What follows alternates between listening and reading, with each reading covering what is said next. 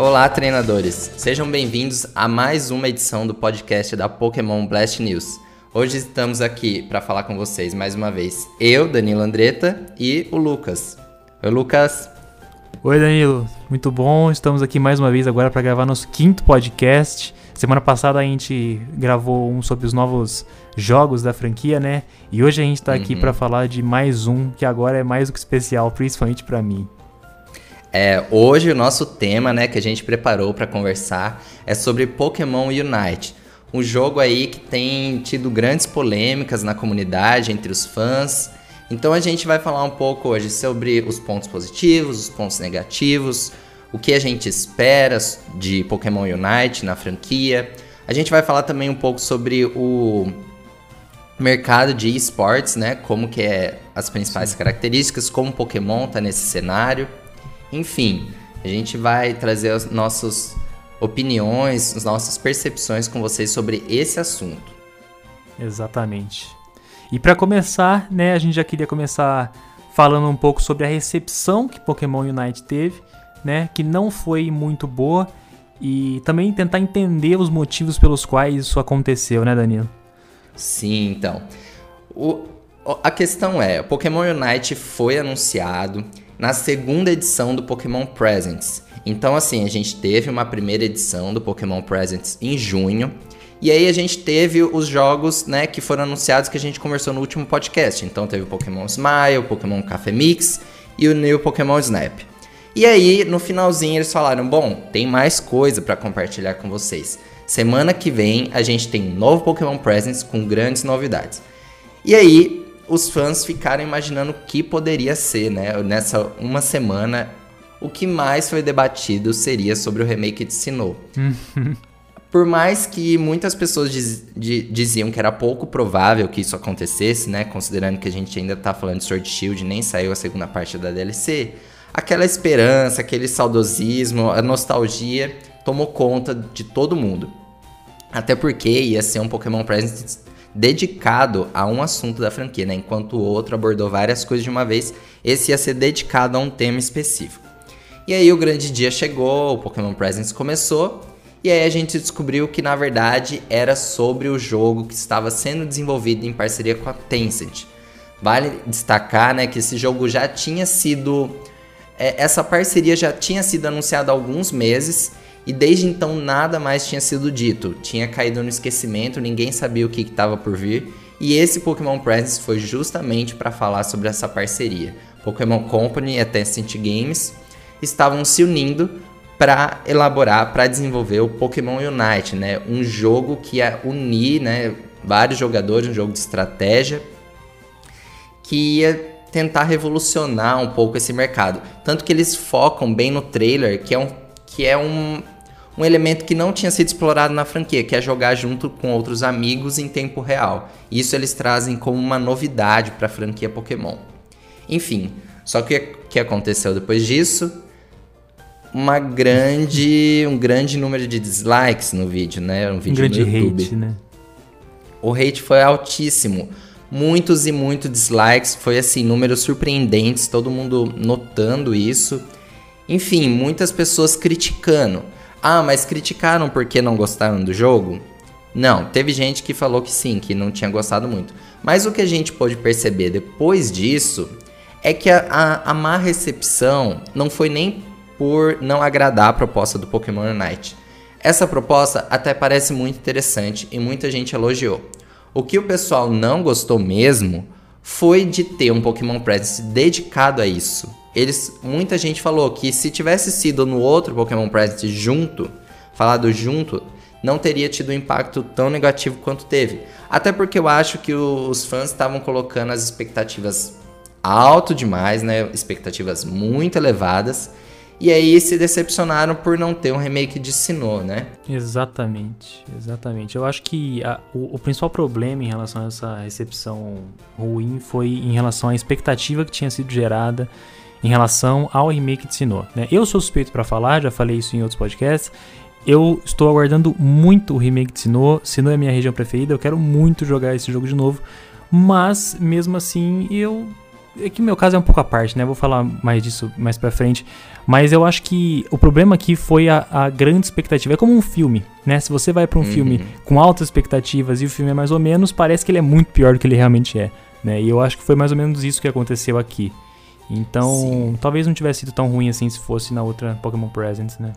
Sim, e o vídeo que foi apresentado, de certo modo, ele foi bem simples, bem introdutório. A gente não tem muitas informações do que vai ser de fato o Pokémon Unite, né? A gente teve uma breve apresentação da, da, de telas do jogo, do jogo funcionando. A gente teve até uma partida ali acontecendo em tempo real para mostrar co como seria esse jogo. Mas a gente está num estágio muito inicial. Não tem, a gente não tem data de lançamento. A gente não sabe direito como vai acontecer, se vai ter outros Pokémon, como vai ser. A gente não sabe. A gente sabe uma única coisa, que logo de cara, né, ainda mais tratando da Tencent Games, logo de cara Pokémon Unite foi associado aos jogos MOBA. Então, ficou assim muito discutindo o que seria um jogo MOBA, né? E aí o Lucas vai trazer pra gente o que, que é esse entendimento de um jogo MOBA, que muita gente não sabe ainda. Sim, é, como o Danilo disse, é, desde o começo, quando ele foi visto pela primeira vez, os jogadores associaram muito ele como um MOBA, como um jogo desse gênero. E pode ser que muita gente que está ouvindo aqui não conheça o gênero. É, eu não conheci, Eu já falei isso. Oi? Eu não conheci, inclusive. Você, é verdade, você, né, quando, quando foi anunciado, o Danilo mesmo falou para mim, eu não conhecia, não sei direito como é que funciona. É, basicamente, assim, eu, eu assim, eu jogo LoL né? League of Legends já faz quase 8 anos, então eu estou um pouco familiarizado com esse estilo de jogo, mas é o único MOBA que eu já joguei, então é o único MOBA que eu conheço. Então o que eu estou falando aqui é baseado no League of Legends, né? Basicamente, para aqueles que não conhecem, o MOBA é um gênero em que um jogador controla um personagem numa batalha é, entre dois times, geralmente um 5 vs 5, e o principal objetivo, na maioria dos jogos, é derrotar a base inimiga. Né? Existem outros tipos de MOBA, outros estilos do, desse gênero, que inclusive parece ser o caso do Pokémon Unite, mas via de regra, o objetivo do jogo é derrotar a base inimiga. É, então, assim, é, é, um jogo que exige muita estratégia e muita mecânica ao mesmo tempo. Ele mescla isso de uma forma muito fluida, porque ao mesmo tempo que você tem que gerar uma estratégia para vencer o time inimigo, você tem que controlar muito bem a mecânica do seu. Eu ia falar, né? Campeão. Por, por causa do LoL, mas aqui no caso seria uhum. do seu Pokémon, né? Uhum. Então você consegue recurso, você consegue ouro, você vai fazendo seus itens, então você fica mais forte que os adversários, e aí tem as lutas e tal. E isso, né, vai fazendo com que você chegue até a base inimiga. No caso específico de Pokémon Unite, ele parece que não vai funcionar tanto assim como um MOBA, né? Inclusive o Danilo tava citando uma entrevista, né, Danilo, em que eles até não querem associar ao MOBA, né? É, há umas duas semanas, uma, uma entrevista com um dos desenvolvedores de Pokémon Unite questionou esse aspecto do MOBA. E eles foram enfáticos em dizer que não era um MOBA, assim, como o gênero de jogo. Eles preferiam, preferiam dizer que é um jogo de estratégia, mas não um MOBA. E aí a nossa primeira grande questão aqui, né? É, vai ser ou não vai ser um MOBA? Eles estão dizendo que não. Mas aí a gente estava até questionando assim, que talvez fosse uma forma de se afastar de uma visão talvez negativa de que esse mercado estaria saturado já para agora em 2020 surgir um novo MOBA e que tente ganhar um grande espaço assim. Talvez eles não queiram associar isso, mas assim, no fundo a gente sabe que vai ser assim. É porque eles não e são tontos, né? Eles sabem que é tarde agora, né, para lançar um MOBA novo e querer pegar uma fatia desse mercado, né? Então, talvez seja por isso que eles não querem associar, né? Sim, então, é, não dá para saber exatamente. Mas a gente viu, por exemplo, é, assim que o jogo foi anunciado, que muitos streamers, muitos jogadores, muito é, jogadores profissionais de outros MOBAs até foram nas redes sociais comentar, disseram que tinham gostado da abordagem. Então, assim, eu acho que muitos desses jogadores de outros MOBA vão Sim. ter interesse em testar, pelo menos, né, esse, esse Pokémon Unite. E, e o Lucas estava comentando também que nem todas as características principais de um MOBA elas estão presentes, né, Exatamente. No, em Pokémon Unite. Pelo menos até, pelo menos o que a gente viu até o momento. E o que, que seria então, Lucas, essas essas diferenças, o que, que é parecido? É, se você pegar é, a regra né, de um MOBA tradicional, que eu tô falando isso com um pensamento em League of Legends e Dota 2, uhum. é, o, o objetivo seria destruir a base inimiga, né? Que no LoL chama Nexus. É, no entanto, no caso do Pokémon Unite, ele, é, ele parece ser um pouco diferente, né? Como o Danilo falou, a gente tem poucas informações, mas com aquilo que a gente tem, dá para tirar algumas conclusões. Então, a ideia seria que você não tem que é, destruir a base inimiga, mas sim capturar pontos específicos do mapa. Eu lembro que no LoL, inclusive, aí para os mais saudosistas, foi um modo que já foi descontinuado, mas existia um modo chamado, se não me engano, era Dominion. E parece que Pokémon Unite vai ser nos mesmos moldes. Então, assim, o jogador no Dominion, né, ele tinha que capturar pontos específicos do mapa e através disso você ganharia pontos, né? No Pokémon Unite parece que é bastante similar. Então você tem que é, matar os Minions, sendo que os Minions nesse caso são Pokémon. Uhum. E quando você mata o Minion, você captura o Pokémon. Então aí também já tem um aspecto forte da franquia. Você captura o Pokémon ao, entre aspas, matar ele. E através disso você ganha os pontos. O problema, né, que problema não, assim, a diferença principal que eu vi é que você captura os Pokémon ao longo do mapa e esses pontos específicos que o jogador vai ter que ficar servem meio que para ele confirmar o ponto. Então, isso sobre esse ponto de vista, sim, é diferente de um MOBA, né? Você não destrói o Nexus inimigo, você ganha pontos capturando e confirma esses pontos ficando nos pontos específicos do mapa. Então, sob esse ponto de vista, sim, é um ponto diferente, né? Inclusive um ponto também que é interessante de observar é que é, é uma captura de Pokémon. Então eles estão tentando inserir um aspecto muito forte da franquia num jogo de estratégia. Então, tipo, eles estão tentando meio que fazer um MOBA, mas também não é MOBA porque tem que capturar os pontos e não destruir a base inimiga. E aí você não mata os minions, você captura eles porque faz parte de Pokémon, então faz sentido ter uma captura. Então, assim, Parece que existe uma mescla de mecânicas que eles estão pegando de vários pontos diferentes e tentando tirar essa visão de um MOBA mais tradicional, justamente porque, como eu falei, primeiro, é, é, é tarde agora para lançar um MOBA, e segundo, tem que ter um aspecto diferencial para que esse negócio se torne viável e, mais importante que isso, rentável, principalmente a longo prazo. Né? Então, essa mescla de mecânicas que eu falei, eu acho que ela pode acabar agradando é, tanto os jogadores de MOBA mais tradicionais quanto aqueles que vão tentar pela primeira vez. Né? No começo do podcast eu até falei né, que no meu caso, é, eu, o meu caso era diferente, né? Porque existem as pessoas que gostam, por exemplo, do MOBA e, e, vão tentar Pokémon Unite. Tem gente que não conhece o MOBA, mas ama Pokémon, né? Que é o caso do Danilo. E existe o meu caso, que é quem joga faz 7, 8 anos um MOBA, o, talvez o mais tradicional hoje, e é muito fã de Pokémon. Então, ó o cachorro latindo no fundo. Que beleza. Mas. Então, assim, juntando esses dois aspectos, eu acho que. É, é, o, é o melhor dos cenários, entendeu? Bom, só voltando agora, a gente tem que fazer um pequeno corte no podcast por conta de probleminhas aqui em casa. Desculpa novamente, né? No outro podcast a gente até comentou sobre isso. Que uhum. poderia acontecer esse tipo de problema e agora, infelizmente, aconteceu, mas já está resolvido. É, eu estava falando sobre a mescla de mecânicas, né? Essa mescla de mecânicas de MOBAs mais tradicionais com é, o mundo Pokémon pode ser que agrade a todos. Por quê? Porque existem três tipos de jogadores e por isso que lá no começo do podcast eu tinha falado é, sobre eu ser um caso diferente. Porque assim, existe o, Poké o Pokémon. Esse jogador que conhece o, o, o, MOBA, mas não conhece Pokémon, e aí ele pode tentar dar um chute, né, com Pokémon Unite. E existe o contrário, existe jogador que não conhece MOBA, mas adora Pokémon, que é justamente o caso do Danilo. E no meu caso, eu conheço os dois, porque é, eu jogo né, um MOBA tradicional, o League of Legends talvez seja o mais tradicional hoje em dia, e ao mesmo tempo sou muito fã de Pokémon. Então no meu caso, por isso que quando eu vi esse anúncio eu fiquei tão empolgado, junta o melhor dos dois mundos para mim. Então, eu acho que talvez seja um pouco precoce falar que vai ser um sucesso garantido e tudo mais. Eu, eu acho que existe muito potencial, mas a gente vai falar disso um pouco mais pra frente. Uhum. Outro ponto importante, né, que também diferencia de um MOBA mais tradicional, a partida não será eterna. O que eu quero dizer com eterna? Ela vai ter um tempo certo para encerrar, né? Em partidas como é, de League of Legends, por exemplo, o tempo não se encerra.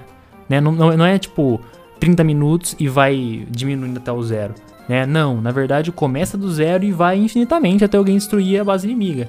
Né? Uhum. No caso de Pokémon Unite, não vai ser assim. Vai ter um tempo fixo. É, eu não sei quanto vai ser, mas vai ter um tempo fixo, pelo que a gente já viu.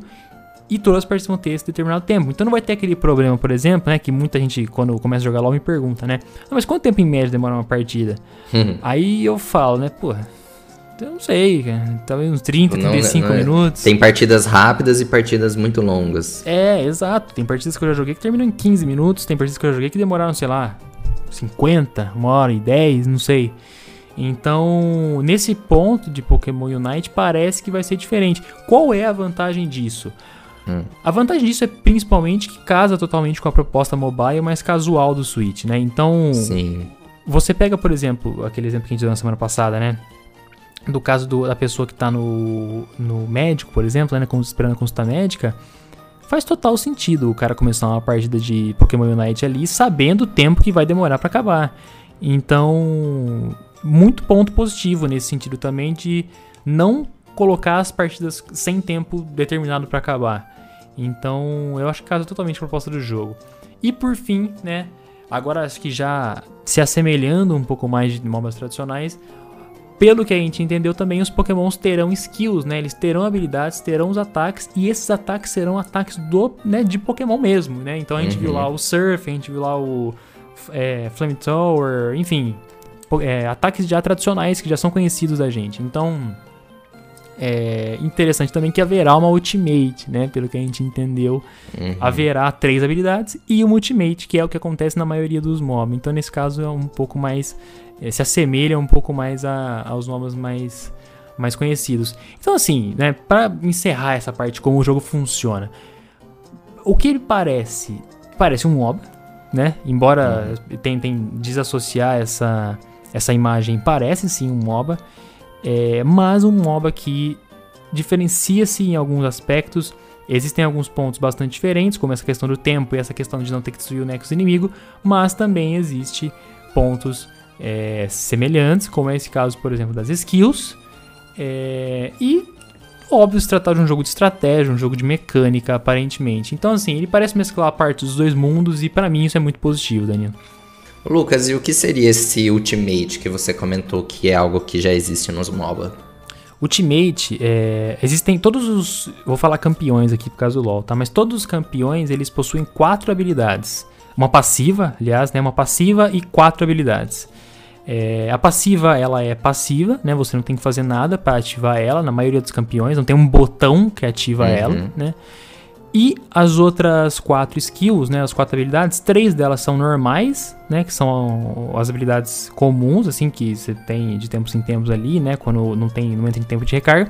E existe a habilidade Ultimate, que é a ult que todo mundo fala, né?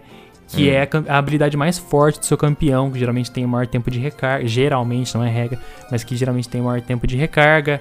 E, enfim, é a habilidade mais forte, né? Que é chamada de Ultimate. É a quarta skill do campeão, né?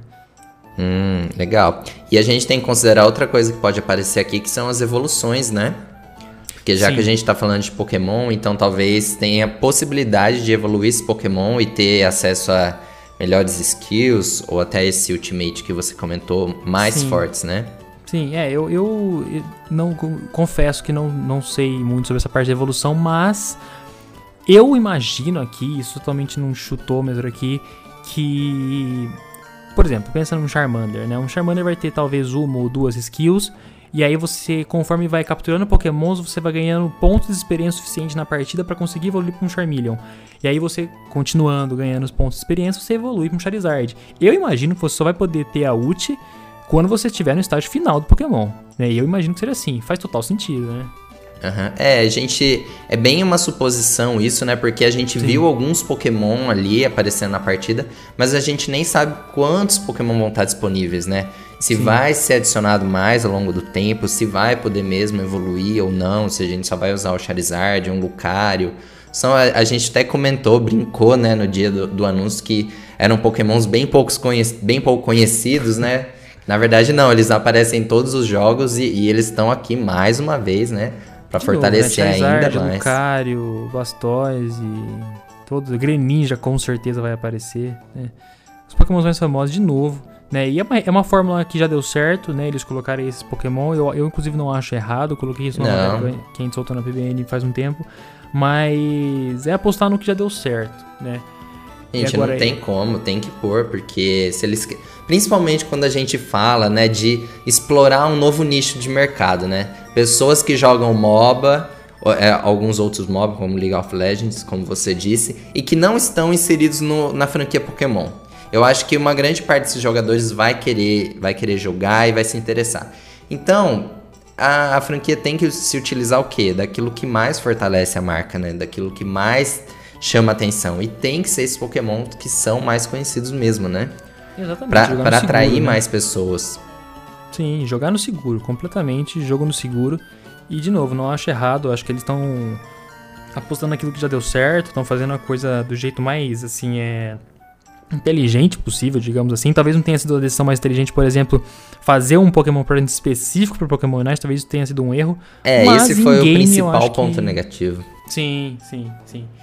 Mas aspectos de, de mob e aspectos de não MOBA são esses que eu, que eu disse aqui de novo. Parece que existe uma mescla de mecânica que eu sinceramente acho que pode sim agradar é, os dois lados, né? Bom, e aí a gente tem que partir para um outro ponto que é importante a gente discutir aqui.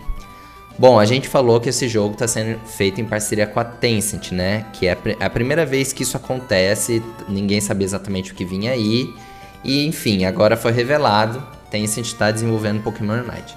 Então assim, a gente precisa entender quem é a Tencent, por que a Tencent está aparecendo aqui, qual a proposta por trás disso, né? Qual que é a estratégia.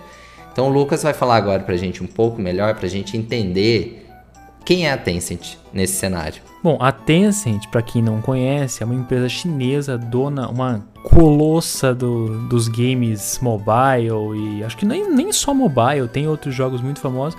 Mas, mais importante tudo isso, ela, não, ela é nada mais nada menos que a dona da Riot Games. E para quem não conhece, a Riot Games é a dona do League of Legends. Então, digamos que a Pokémon Company está em boa companhia para o desenvolvimento de um jogo como esse, né? Por que, que eu digo isso? Porque o League of Legends atualmente é talvez o jogo mais jogado. Se não for o jogo mais jogado, é um dos mais jogados, né? Não sei se Fortnite, tem outros jogos aí também nesse mesmo pódio. Mas enfim, é, é um jogo muito famoso que recentemente, há, há, cerca de um ano atrás, anunciou muitos jogos é, do universo de League of Legends. Então, digamos que a Pokémon Company sabe onde ela tá pisando, né? Uhum. é, você fazer uma parceria com a Riot, né? Com a Riot não, vai com a Tencent, mas que é dona da Riot e que conhece tão bem o gênero de MOBA e gênero de estratégia, chame como quiser, é um ponto, um primeiro passo muito positivo para que o negócio comece a crescer é, e tome uma proporção muito grande como o LoL tomou. É, e além disso, né, agora tir tirando essa visão in-game assim do jogo em si, tem também uma visão estratégica do fato da Tencent ser chinesa, né, Danilo? E o fato da Pokémon Company querer entrar no mercado chinês, né? Sim, isso já era algo que estava sendo especulado há um tempo, né? É, o pessoal sabe que o Nintendo Switch ele não é lançado oficialmente na China, não pode ser encontrado oficialmente, é importado, igual aqui no Brasil, por exemplo. A gente sabe que o mercado chinês tem uma série de restrições, assim, é, dificuldades, barreiras, mas é um mercado imenso, né? É assim, é mais de um bilhão de pessoas só lá. Então, assim, todas as empresas do mundo miram na China hoje, né? Para investir mais e, e, ganhar espaço. E para Pokémon não é diferente. A Pokémon Company ela quer se inserir cada vez mais no mercado chinês. Tanto é que essa semana né, saiu uma notícia que ela abriu uma subsidiária em Xangai. Ou seja, construindo mais uma ponte mais um pouquinho de espaço lá. E como a Tencent é uma empresa chinesa, já tem, né, já, já é bem conhecida lá, já tem espaço, isso é, fica muito claro assim que um dos objetivos primordiais dessa investida é entrar no mercado chinês, é conseguir uma fatia desse mercado que não é explorado. Então assim, isso fica muito evidente. É, então assim, a gente tem uma, um foco muito claro aqui que é entrar nesse mercado. Sim. É, eu acho que do ponto de vista estratégico, né, é, assim, o, o jogo sendo um sucesso, o Pokémon Unite, né, sendo um sucesso ou não, o fato é que o primeiro passo foi muito bem dado, né.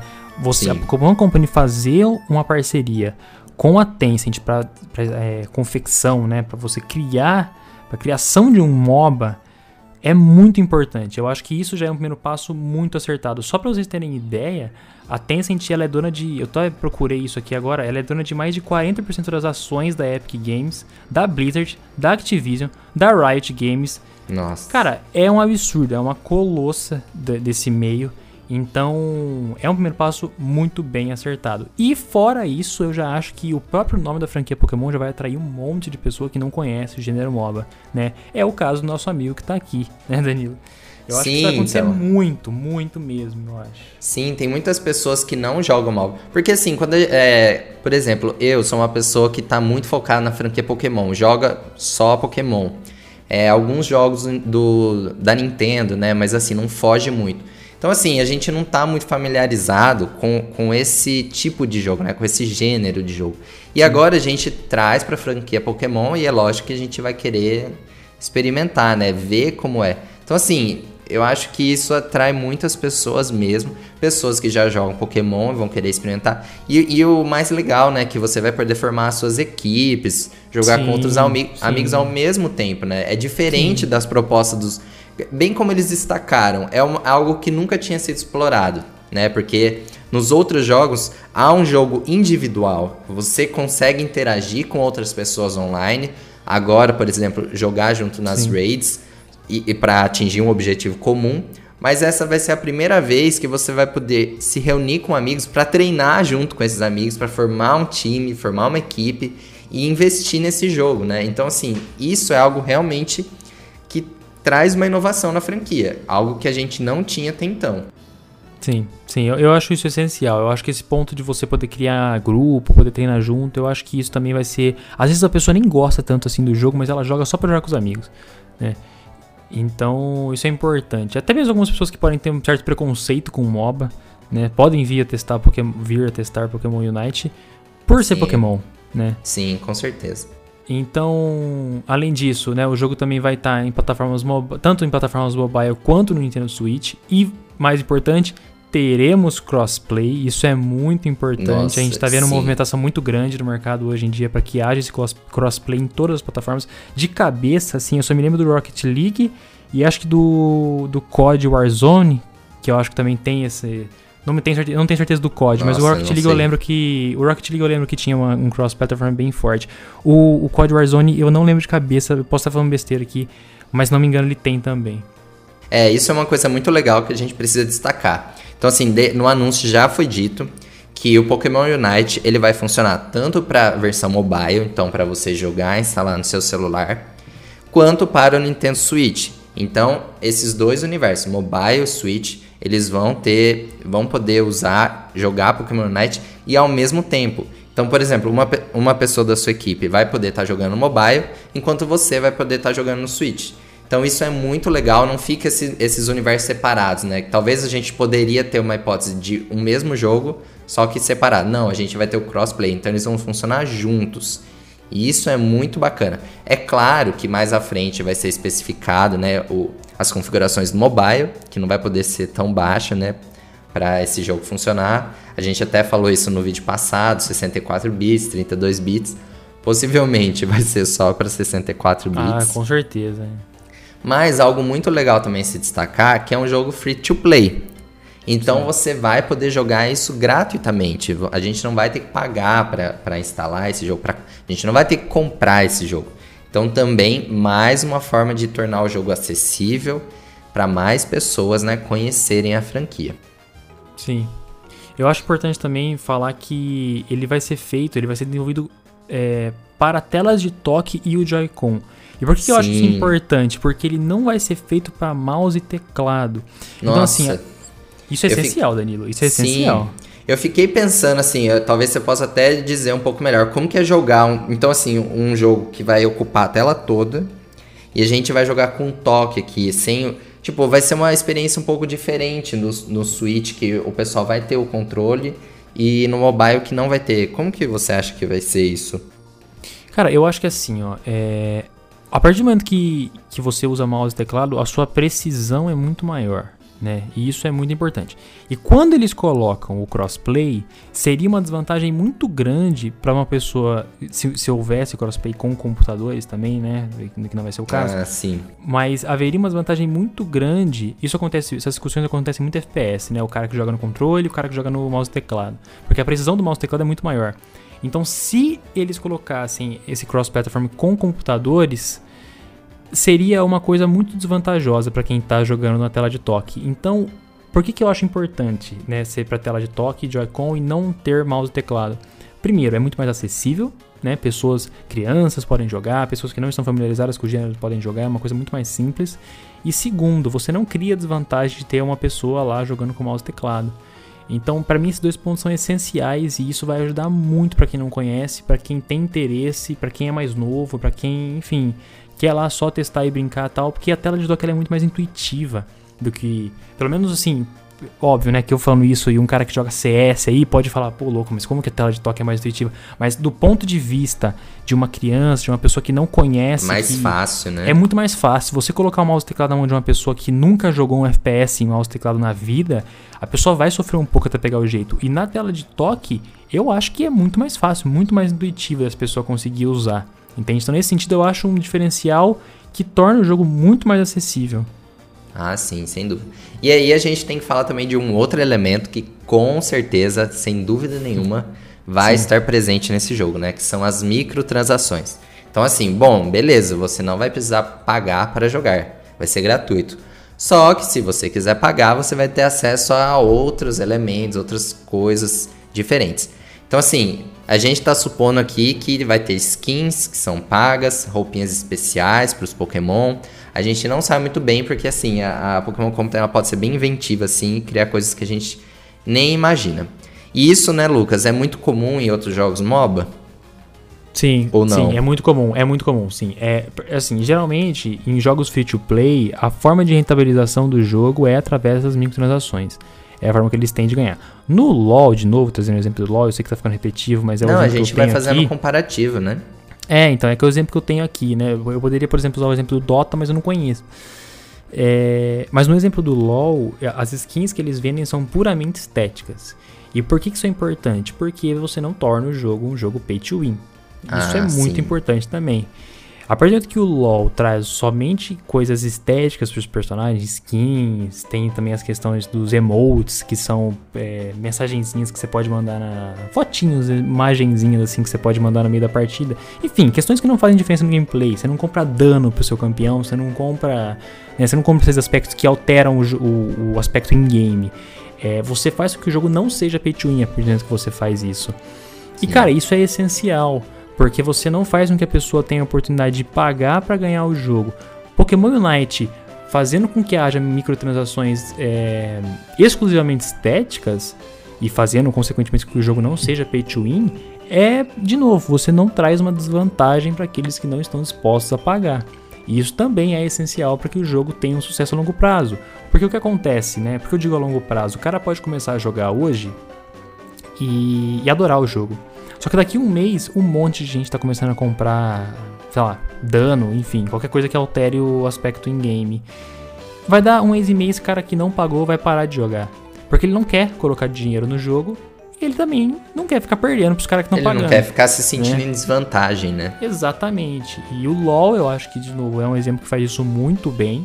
E Pokémon Unite, eu acredito que tomara, né, que faça também dessa forma, que consiga é, não tornar o jogo pay to win. Eu não acho que vai acontecer isso, sinceramente. Não tenho esse medo, isso não é um dos medos que eu tenho. É, eu, eu tenho um pouco de bom, medo, sim, viu? Que vão eu fazer, um pouco, alterar Eu tenho um pouco de medo, jogo. porque pelo que eu tenho visto em Pokémon GO, assim, que cada vez mais tem elementos no jogo que você tem que pagar para jogar e para ter acesso a coisas que interferem sim na, na forma de jogo. Então, assim, eu tenho um pouco de medo, porque, assim, demorou quatro anos, mas agora tá acontecendo e com uma bastante uhum. frequência. Mas assim, uma coisa que eu queria até perguntar para você.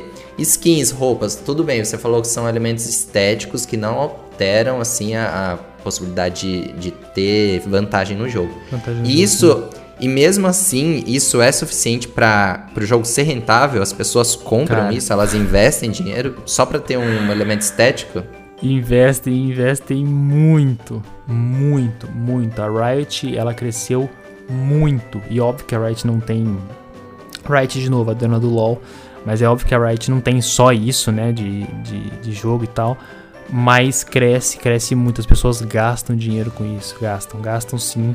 É.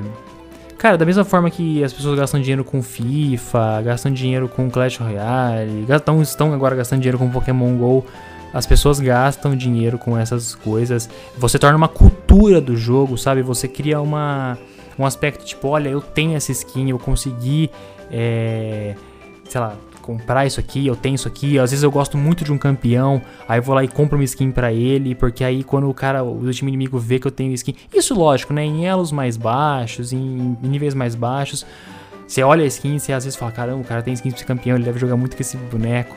Hum. Então, é, isso, de novo, aspectos mais baixos, mas mais é, o baixos níveis, assim, acredito eu, que seja esse, esse susto, assim, porque você coloca um cara que joga no nível mais alto, né, o cara vai ver a skin, pô, tá bom, também tenho, entendeu?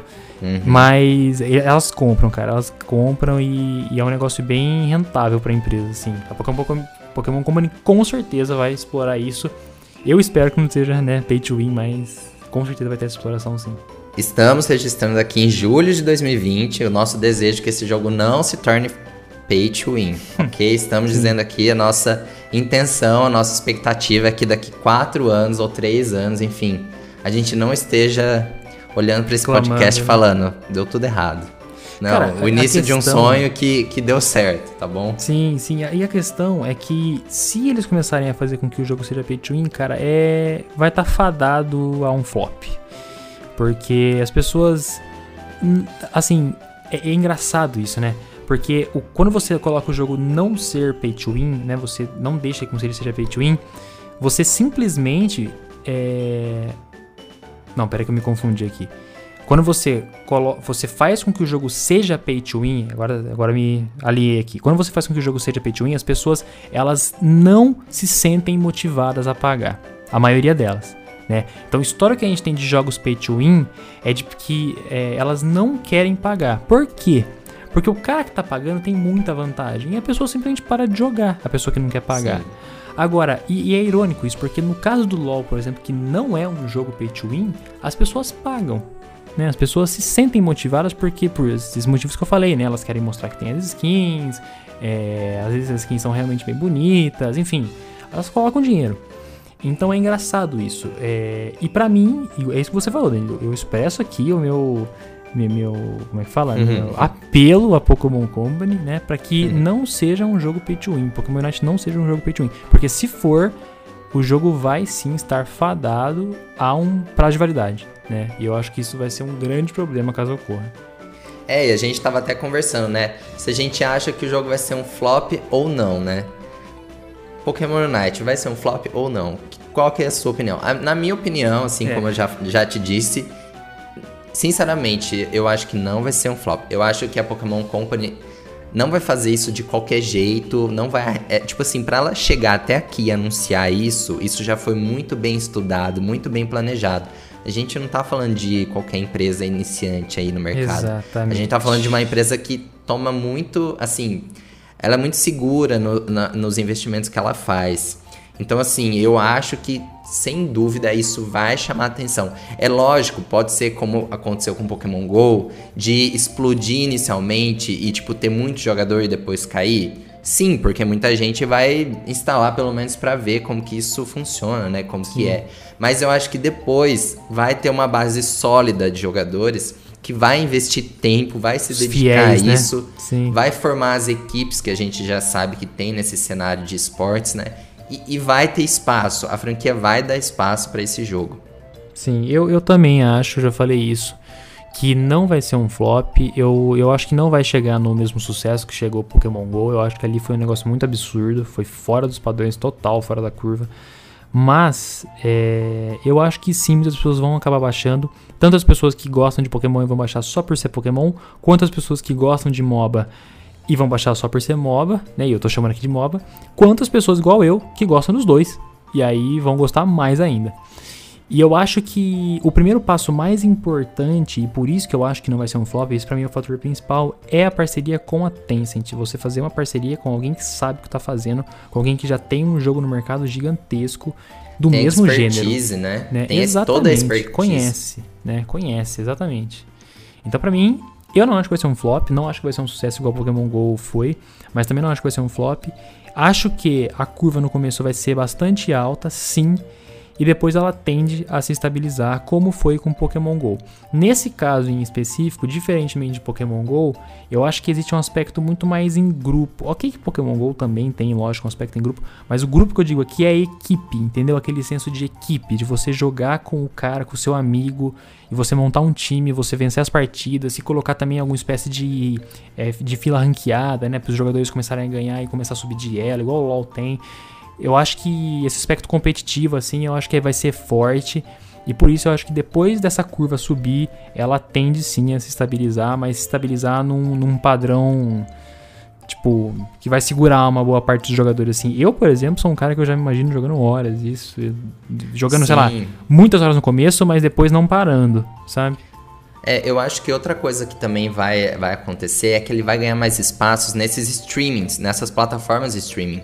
Sim. Porque assim, por, o que, que a gente tem hoje de streaming de Pokémon, sabe? É, é muito pouco. Ou você tem, ou você lá transmite um Sword Shield, você fazendo raid, você chocando ovos, ou você transmite Pokémon GO, mas é muito pequeno perto desse mercado, dessas plataformas, de, de do todo que é explorado, né? Quando a gente traz para um, um jogo que é free to play, seja no Switch ou, ou no mobile, as chances disso de ter mais espaço num Facebook Gaming, numa Twitch da vida, eu acho que isso vai ser muito grande, vai, vai expor esse jogo para muito mais pessoas, Sim. que não só aquelas que estão nos limites da franquia, que estão acostumados a acompanhar, muito mais gente vai estar tá, tá envolvido nisso. Cara, e é importante para pensar também que você pensa em jogos mais tradicionais da franquia, né? Os jogos da franquia principal, eles têm um começo, meio e fim né? Você vai começar a fazer vídeo no YouTube, por exemplo, fazer uma série no YouTube de Pokémon Platino, né? O que acontece? Você começa o jogo, tem o meio, tem o final. E acaba, depois que você encerra o jogo, ok, você pode fazer várias outras missões, fazer outras coisas e tal. Tem um pós-jogo, mas uma hora ele acaba. No caso de Pokémon Unite, o cara pode postar uma partida por dia e o jogo não tem fim. Não. Né? Então a forma... É sempre uma partida diferente, né? Exato. Nunca uma partida é igual. Nunca, nunca, nunca uma partida é igual. Então, se o cara postar uma partida por dia, as partidas vão ser sempre diferentes e o conteúdo que ele vai criar é muito grande. E eu acho que isso vai ser muito explorado. Eu acho que isso vai ser muito explorado e é por isso que eu tô dizendo aqui. Eu não acho que vai ser um flop justamente por esses motivos. Eu acho que tem muito potencial, é um mercado que faz sentido, né? Atualmente faz sentido. É tarde para você lançar um jogo desse? É tarde, justamente por isso que eu acho que eles estão tentando se esquivar dessa área do MOBA, mas mesmo assim é, é, um jogo que eu não sei, eu, eu, eu olho assim, principalmente por ser feito com a Tencent, eu acho ele muito fechadinho, assim, sabe? Um negócio muito bem pensado, parece. Talvez mal, mal pensado do ponto de vista de anúncio, né? Mas do ponto de vista de jogo, cara, eu, eu acho que vai ser muito bom. Eu acho que vai ser muito bom. Bom, ok. E aí o nosso último tema aí a gente vai falar da expansão do mercado de esportes, né? A gente tem um cenário, assim, um duplo cenário de expansão, na verdade. A gente Exato. tem a franquia Pokémon, que continua, sabe, ano após ano, e ela só cresce. A gente vê os números, os lucros, a gente sempre compartilha no site quando isso sai, e é incrível, sabe? Por mais que a gente tenha tido aquele boom em 2016 com Pokémon GO, a franquia continua crescendo e, tipo, aumentando cada vez mais. Pokémon Sword Shield chega aí, apesar de várias críticas, mas chega quebrando recordes. Sim. E, e e continua vendendo muito. Então, assim, a gente tem, por um lado, a franquia Pokémon que continua expandindo de uma forma muito consistente. E do outro, a gente tem o mercado de esportes, né, que também continua em ascensão. Acho que, assim, por mais que você não jogue esses jogos, como o Lucas disse, você já ouviu falar, você tem uma ideia de que isso é muito grande. Os eventos de jogos, né, até na BGS, quando a gente foi, né, Lucas? Uhum, isso é muito sim, falado. Você sim. com certeza já ouviu falar de Free Fire, de Fortnite, de Dota, enfim, de League of Legends com certeza. Então assim, por mais que eu não estou nesse cenário inserido diretamente, a gente sabe o quanto ele é gigante assim hoje no mundo. É, eu acho que de uns 10 anos. Talvez se a gente estivesse falando sobre isso há uns 10 anos atrás, a gente não poderia estar tá falando isso que a gente está falando agora. Não, não. Mas, certeza. de 10 anos pra cá, a forma como. E agora, né, falando, antes de falar de Pokémon, falando sobre esportes no geral. É, os esportes cresceram exponencialmente, é impressionante como esse negócio cresceu no mundo inteiro. Eu, particularmente, fico muito feliz, porque eu sou um exímio fã de videogames uhum. desde que eu sou, desde que eu me entendo por gente. Mas é, é engraçado porque assim, muitas pessoas que há 10 anos não sabiam. É, é muito engraçado, cara, porque às vezes eu, eu vejo, acompanho muito o cenário de esportes e tudo mais, às vezes tem umas, umas entrevistas com os jogadores que a galera pergunta para ele, né? Fala, cara, você consegue falar que você tá realizando um sonho, tipo, de ganhar a vida jogando videogame? E o cara fala, mano, não. Porque eu nem sabia que isso era possível quando eu comecei, uhum. né? De ganhar a vida jogando videogame. Então é muito recente, mas está crescendo muito rápido. Então a quantidade de regiões e países do mundo que já estão inseridos nesse meio só cresce. A Coreia do Sul já é um, um como é que eu posso falar, um polo centralizador, assim, digamos, de, de muito talento, né? Lá o negócio é muito forte. A impressão que eu tenho na, na Coreia do Sul é que os caras tratam esportes como a gente trata futebol aqui no Brasil. É, na China, também só cresce. Na Europa, nos últimos anos, no League of Legends, cresceu demais, né? Eu só conheço do, no League of Legends, no, no caso da Europa. É, enfim, e existem muitos, muitos jogos, né? Dota, League of Legends, é, sei lá, se a gente for sair do MOBA aqui, tem CS, tem Free Fire, tem o Valorant, né, que é o, o também da Riot Games também, né, da dona do League of Legends, é que acabou forte. de lançar um FPS e tá bombando, faz esse jogo lançou faz uns, sei lá, 3, 4 meses, acho que nem isso, e tá bombando esse jogo. E é um FPS novo no mercado, que também já tem um monte de FPS, tá fazendo o maior sucesso, tá fazendo, sim, já estão montando uma equipe de esportes, enfim. Tem Overwatch, tem COD, Fortnite, Hearthstone, FIFA, enfim, tem muito, muito jogo nesse mercado e só cresce. Inclusive, é, o Danilo sabe disso, né? Eu recentemente fiz uma, um trabalho é, para graduação relacionado a esse tema e nesse trabalho eu tive que pesquisar alguns números, né, relacionados porque o trabalho era sobre esportes. E é impressionante quando você senta para ver os gráficos, você senta para ver o dinheiro que é gerado nesse meio, você fica impressionado com a quantidade de dinheiro que roda nisso e muita gente não sabe. As pessoas mais velhas, por exemplo, eu percebo que às vezes não, não nem dão tanto valor para isso porque não perceberam ainda o negócio que tá virando. Mas por que a gente tá falando de tudo isso? Né? Por que a gente tá falando de outros jogos? Sim. Porque Pokémon já sabe disso, né? Pokémon Company já sabe disso. Né? Sim, e a gente estava até comentando nesse cenário de esportes que, de certo modo, Pokémon já está nesse cenário Sim. há um bom tempo, né? Não no mesmo é, no mesmo ambiente como esses outros que o Lucas acabou de comentar, mas a gente tem um esportes de Pokémon, né? Isso a gente Sim. sabe, todo ano a gente tem o campeonato mundial e a gente tem aí três categorias que, que são que estão todo ano, que é o VGC, o TCG e mais recentemente o Pokémon Tournament.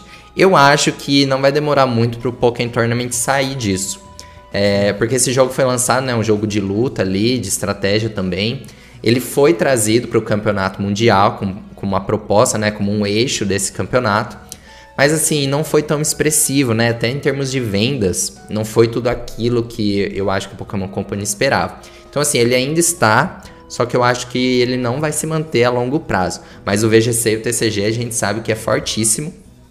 Nós temos jogadores profissionais, estão espalhados no mundo todo. O pessoal leva muito a sério, se dedica realmente aquilo. E a gente sabe que esses jogos têm muitos elementos que, que deixam ele bem complexo, bem profundo.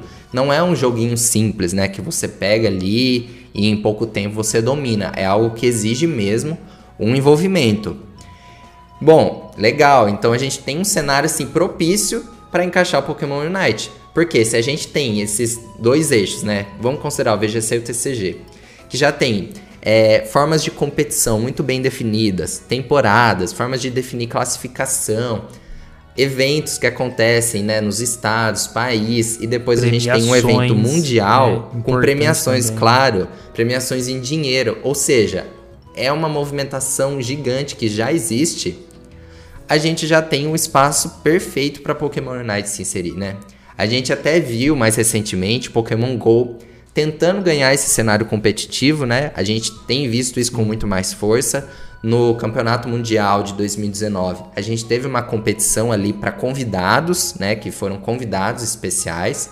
Mas a gente vê a Niantic hoje, né? Junto ali com a Pokémon Company, tentando encontrar novas formas de deixar o jogo de um caráter mais estratégico, mais competitivo, para exigir esse envolvimento dos jogadores, não ser como foi inicialmente um negócio de você só tocar ali na tela e esperar o golpe ativar, não ser só isso. E a gente vê agora, né, em 2020, muito mais jogadores envolvidos nisso. Então também é muito provável que o Pokémon Go entre como um eixo nesse cenário de esportes de Pokémon.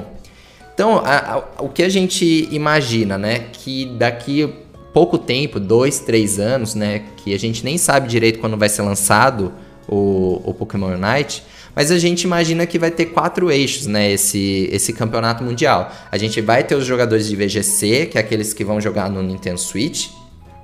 Nós vamos ter o, o eixo de TCG, que é o pessoal que joga com as cartas, né? E aí a gente vai ter o Pokémon GO, que já vai ser totalmente mobile. Então, assim, vai ser bem legal também. Tá tendo alguns campeonatos. A Niantic fez semana passada um, um campeonato online ali, com alguns participantes convidados.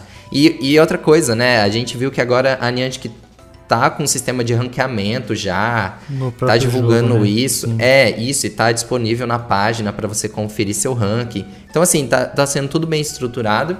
E, por fim, um quarto eixo que deve chegar com força, Pokémon Unite, com equipes, né? Então, no caso, seriam equipes que vão se vão disputar esses prêmios, né? Sim, eu até usei esse termo com o Danilo, né, quando a gente tava falando sobre esse negócio de potencial competitivo do Pokémon Night e tal. E cara, é um jogo que respira esportes, né? Ele é a cara dos esportes, porque você pensa em VGC, OK, existe esportes. Pensa em TCG, OK, também existe. Você pensa em Pokémon Go, já não tem cara de esportes, mas eles estão adaptando e estão conseguindo fazer. Agora, hum. você tira esses três e, e, pensa no Pokémon Unite, ele é a cara dos esportes, né? Então, obviamente a Pokémon Company está tentando sur é, surfar nessa onda de sucesso de outros MOBAs e de outros jogos que também estão inseridos no, nos esportes. É, na minha opinião, sim, tem muito potencial. Eu acho que, de novo, né, a parceria com a Tencent é muito inteligente. Eu acho que dá, dá para fazer eventos muito, muito grandes em relação a isso. E até mesmo os pequenos, né? Eu e Danilo a gente teve a oportunidade de ir para São Paulo é, em um dos eventos que teve lá, né, Danilo? Qual que é o nome do evento? O Campeonato Regional. Nacional de Pokémon. É, foi a edição nacional, né? Tinha do VGC Nacional, e CCG. isso. E, e, a gente viu a quantidade de gente que tava ali, sabe? Pessoal que se dedica, pessoal que trabalha com isso, leva, leva o negócio a sério. E, e, e assim, e o que eu quero dizer aqui é que é, eles levam a sério esses jogos que já existem. Mas existe um jogo que está chegando, que é o Pokémon Unite, que tem, na minha opinião, uma cara muito mais de esporte do que esses. Né? Hum. Na minha opinião, a Pokémon Company ela foi muito boa em adaptar o VGC e o TCG e principalmente o Pokémon GO para que eles pudessem se tornar jogos desse, desse estilo de esportes. Isso foi um mérito muito grande dela, mas o Pokémon Night ele já vem já de fábrica, digamos assim, hum, com, com esse entendi. ar de esportes, entendeu? Então, óbvio que o jogador é profissional de VCG, VGC, TCG, ele também é um jogador de esportes, óbvio. Mas, mas eu acho que o jogador de Pokémon Unite, o jogo na verdade Pokémon Unite, ele já tem muito mais essa cara assim. E eu acho que, cara, se for muito bem explorado, tem total chance de ser um baita de um sucesso. É, e a gente só tá falando da franquia mais lucrativa do mundo, né? É, então... é exatamente, exatamente. Imagina, né, se o negócio der certo mesmo. Então, eu, eu acho que aquela história, vai começar bom, vai estabilizar, mas quando estabilizar, vai estabilizar num patamar ok, assim. Uhum. É, e mesmo que estabilize depois, a gente vê mesmo com VGC e TCG com, é, tentativas contínuas de, de trazer mais jogadores, né? De ampliar sim, esse cenário. Sim, então acho que sim. isso vai ser algo constante também no Pokémon Unite. Sim. Bom, e aí então agora a gente tá chegando nos nossos momentos finais, né? Finalmente aqui, nossos finalmente. A gente conversou longamente, uma hora e quase, sobre as nossas suposições, as nossas ideias. O Lucas trouxe muito do que ele já conhece desse mercado, né? A gente termina esse podcast otimista, né, Lucas? Cara, otimista, eu acho que, de novo, né, assim, dando uma opinião final sobre o jogo. É um jogo que, na minha visão, tem sim muito potencial. É, na minha opinião, é um MOBA, tá? Embora eles não queiram falar tudo isso e tal, é um MOBA pelo caráter estratégico, pelo mapa também. Você olha o mapa, ele tem cara de mapa de MOBA. é, os personagens, né, mesmo sendo um Pokémon. Na minha opinião, é um MOBA com Dominion misturado ali, né? Uhum. E a parceria com a Tencent é extremamente inteligente, muito válida. Falei isso várias vezes ao longo do podcast. O fato deles terem feito para mobile e Nintendo Switch é muito bom, é um, um modo Sim, um pouco sim. mais, mais acessível pro pessoal. O crossplay é essencial, isso aumenta a base de jogadores, faz com que tenha menos tempo nas filas, as pessoas joguem mais. É... Cara, enfim, eu acho que assim, tá tudo, tudo conspirando a favor. A gente termina esse podcast otimista. Pra mim, o único ponto negativo e que foi errado por parte da Pokémon Company foi o timing do anúncio. É só isso que pra mim eles erraram. Eu acho que poderia ter sido um negócio muito mais amistoso, talvez. E, e assim, otimista, daqui dois anos eu quero estar ouvindo isso aqui jogando Pokémon Unite feliz. Feliz. É, eu acho que a única coisa que poderia ter sido diferente é no final do primeiro Pokémon Present eles darem uma pequena prévia do que seria. Talvez se eles mostrassem somente o logo, sabe? Terminar Exatamente. o, o primeiro somente com o logo, tipo. É, a gente não tem nem data de próximo. lançamento, né? É, Eles não falaram. Eu suponho Não. que o jogo vai ser lançado em 2021, né? Não acho que vai ser lançado esse ano, porque se fosse lançado esse ano, eles teriam pelo menos anunciado, né? 2020. Sim, não então, e a, gente, lançamento, acho que não vai ser esse ano. e a gente tem uma coisa importante que vai acontecer o ano que vem. A franquia Pokémon vai fazer 25 anos. Então, Uhum. vai ser um ano memorável, assim. É, vai ter, assim como a gente teve em Pokémon 20 anos, a gente teve comemoração o ano inteiro, e a gente teve, inclusive, aí o lançamento de Pokémon GO. O ano que vem vai ser o ano dos 25 anos. Então, Sim. assim, provavelmente Pokémon Night vai estar presente nesse- nessa comemoração. Eu acho que a gente vai ter lá o remake de Sinnoh. A gente ainda vai ter o Pokémon Sword Shield no cenário. Então, assim, eu acho que tem muita coisa sendo preparada pro ano que vem que a gente não faz nem ideia. Mas, assim, eu com certeza vai ser um ano muito legal, com muita coisa acontecendo. Agora, sua opinião final, Danilo. Olha, eu tô muito otimista. Eu disse desde o começo que, apesar da recepção negativa, eu acho que vai ser um sucesso sim. A partir de tudo que, que a gente trouxe, eu acho que o ponto negativo ficou só na, na jogada de marketing inicial. Mas eu acho que na- quando eles voltarem, assim, a, a gente teve a apresentação inicial. No segundo momento, quando eles de fato forem falar do jogo, eu acho que a gente vai ter uma, uma abordagem muito mais consistente, uma abordagem muito mais forte, trazendo a força Sim. desse jogo. Eu tô, tô com, espera, com expectativas de que seja um jogo bom. Por mais que eu nunca tenha jogado um MOBA, eu vou querer experimentar, a gente vai formar as nossas equipes, né? Sim, com certeza, cara. Com certeza. E aí, assim, tô com positividade, ó. Eu acho que vai dar certo isso. Sim. É, com o investimento certo, existe um potencial enorme, isso é inegável. E com certeza, assim, levando em conta, né? Eu até escrevi isso na matéria que eu, que eu soltei na, na PBN há uns dias, acho que umas duas semanas atrás. Se você levar em conta que o Pokémon Unite ele tá atacando o gênero do MOBA, né? Que já é um gênero famoso. Ele leva o nome do Pokémon de Pokémon nas costas, que, de novo, qualquer coisa que você coloca Pokémon no nome, né, automaticamente tem grande chance de sucesso. E, e apresenta um enorme potencial competitivo em um mercado de esportes que já está naturalmente em expansão. Né, levando em conta esses três fatos, eu acho que, sinceramente, com investimento, com um negócio bem pensado, diferente do que foi, por exemplo, o anúncio. É, eu acho que tem muita chance de ser um negócio muito grande e ser um negócio que vai sim pra frente, assim, a longo prazo, né? Daqui a bons anos. Sim, então a gente vai manter. A gente vai ficar de olho. Não pensem que a gente tá passando pano ou qualquer coisa do tipo. A gente vai ficar de olho, né? Se tiver aspectos mais à frente que a gente não gostar, a gente vai trazer aqui pras Exatamente, nossas cara. conversas. Se também, lançar né? o jogo e for um, um grande um pay to win, já era. Né? Era. Não tem, não tem pano pra ser passado, não. Aí acabou, né? Não tem. ah, Dificilmente o jogo vai ser um sucesso desse jeito. Se, por exemplo, né, outra questão que pode dar problema, é, o jogo for lançado para celulares de 32 bits, provavelmente vai ser. Isso provavelmente Não. vai ser um problema. né? 64, né? Eu É, acho. só Eu pra acho. 64, aliás, isso. Só pra 64 não ser lançado pra 32. Isso va- provavelmente vai ser um problema. Também, também é um aspecto que pode dar problema. É, as microtransações que eu já falei aqui. Enfim, né? Tem sim problemas que podem aparecer. Eu acho que eles têm que jogar muito bem com isso. Se você pegar atualmente o exemplo do Pokémon GO, os valores de passe de evento estão ficando absurdos. Esse último que vai, vai começar agora, né? Do Pokémon GO Fest. Se não me engano, acho que Uhum. R$ 54,90, né, Danilo? É isso? Sim, muito triste. eu não vou jogar. 54,90. Meu, é mais de 50 reais num passe de um evento, então é muito caro. Sim. E, e se não cometer esses mesmos erros, tem tudo pra ser um sucesso. Tem tudo pra ser um sucesso. Bom, gente, então a gente vai ficando por aqui. Esse foi a nossa quinta edição do podcast, né? A gente espera que vocês tenham quinta gostado. Edição, vocês podem trazer as suas sugestões, a gente está sempre ali atento ao que vocês comentam nas redes sociais, a gente está no Twitter, no Facebook, no Instagram. A gente tem também um grupo no Facebook, né? A Pokémon Blast News tem um grupo Exato. lá para os leitores interagirem. E o nosso site, né? Como sempre, com notícias sempre em primeira mão, notícias todos os dias da franquia. Tudo que a gente pode abordar, a gente traz lá para vocês. E vocês Exatamente. podem continuar sempre acompanhando o nosso trabalho. E a gente se vê no próximo podcast. Daqui umas duas semanas Exatamente. a gente traz. O próximo tema a gente ainda não acertou, né, Danilo? Mas não. também só para finalizar aqui, pedir desculpa também caso tenha algum barulhinho de fundo aqui. A gente tem que fazer um corte nesse podcast por probleminhas é, de, de casa, né? Probleminhas caseiros. Sim. E, enfim, né?